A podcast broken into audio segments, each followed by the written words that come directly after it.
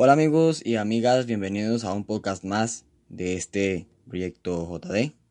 Estoy muy contento aquí de presentarme eh, nuevamente delante de ustedes, ¿verdad? Principalmente, ¿verdad? Gracias a Dios que nos permite estar aquí, un podcast más.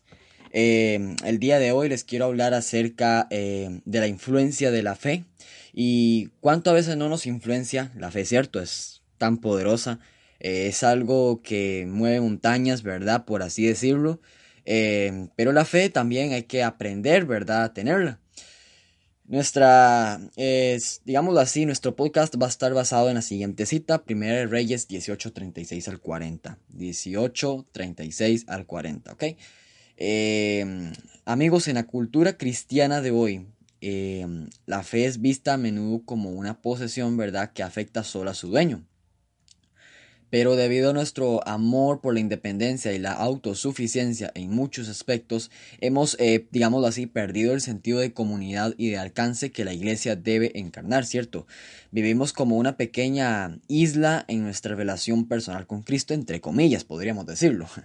Y también eh, Dios quiere que nuestra fe influya en los demás, tanto dentro como fuera de la iglesia, ¿cierto? También em, la fe, por ejemplo, de Elías influenció a toda la nación de Israel. Al creer y entregar el mensaje de Dios, ¿verdad? Fue un ejemplo para ellos en palabras, en hechos. Eh, cuando él le pidió al Señor que se le revelara como Dios todopoderoso, cayó fuego del cielo y la gente creyó, ¿verdad? Qué increíble lo que es la fe, ¿verdad? La fe tiene que no solo influenciarnos a nosotros, sino a las otras personas. La motivación del profeta en el enfrentamiento en el monte Carmelo eh, fue, ¿verdad?, hacer volver al pueblo al Señor. Por lo general pensamos en compartir nuestra fe con quienes no conocen a Cristo, pero nuestra confianza en Dios también puede alentar a los creyentes débiles o descarriados, amigos. Del mismo modo, también los fuertes en la fe pueden fortalecernos cuando luchemos con la duda. Inclusive, ¿verdad? También la iglesia es descrita como un cuerpo. Un cuerpo cuyas partes están inconectadas, ¿verdad? Interconectadas, ¿verdad? Y veámonos en este caso, eh, Primera de Corintios, ¿verdad? 12, eh, 12, ¿verdad? Dios eh, nunca, jamás ha querido una fe aislada. y nosotros somos como una bolsa de canicas, ¿verdad? Prácticamente. Más bien debemos ser como un racimo de uvas cuyos jugos siempre se mezclan, ¿verdad? Cuando son presionados, ¿verdad? Estemos alertas eh, contra una vida cristiana de aislamiento, amigos. Compartamos la confianza que tiene en la fidelidad de Dios, ¿verdad? Nuestro testimonio puede ayudar a que la fe de otros crezca. Y si una persona está turbada eh, por la duda o el temor, tienen que aprender, ¿verdad? A dejar de lado cualquier orgullo, vergüenza y buscar la ayuda de un creyente fuerte, ¿verdad? Eh, amigos, algo importante en lo que es la influencia de la fe. Si bien es cierto, eh, la fe mueve montañas y Jesús habló al respecto de la fe, dándola a comprender, por así decirlo, como un granito de mostaza, ¿verdad? Como un granito de mostaza. Podríamos dejarlo claro que si nosotros creemos, ¿verdad? En Dios, eh, nosotros decimos a Dios, Dios, yo confío en ti, Dios, yo em, creo en ti certeramente.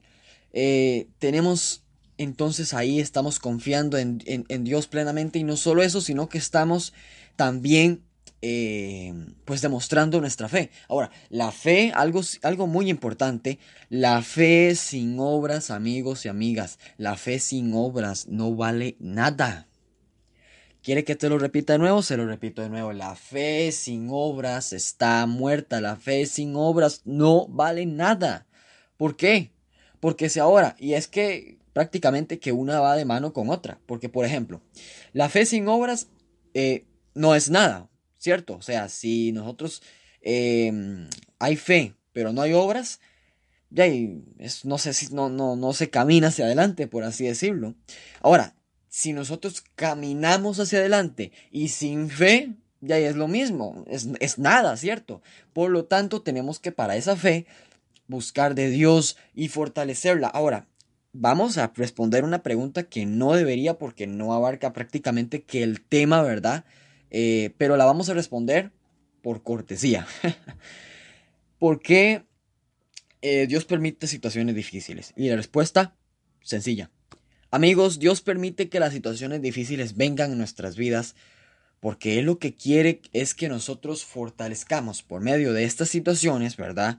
Y se oye lógico, que fortalezamos lo que es nuestra fe y nuestro creer en Él.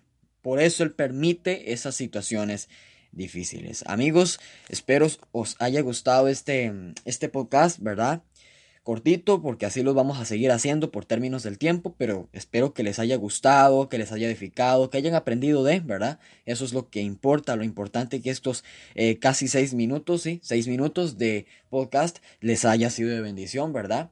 Eh, no olviden seguirme, ¿verdad? En mis redes sociales, Darío Guzmán JD, Instagram, Facebook y mi canal de YouTube con el mismo nombre. Em, mis dos correos, jdcontacto 40 gmail.com para un contacto ahí, ¿verdad?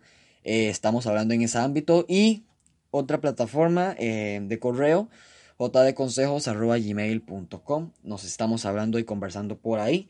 Que Dios me los bendiga bastante. Gracias por tomarse su chancecito y escuchar este podcast que no solamente es de bendición para mi persona el hecho de saber que ustedes eh, lo oyen sino que también es de bendición para ustedes. Que Dios me los bendiga bastante bastante y me los prospere bastante.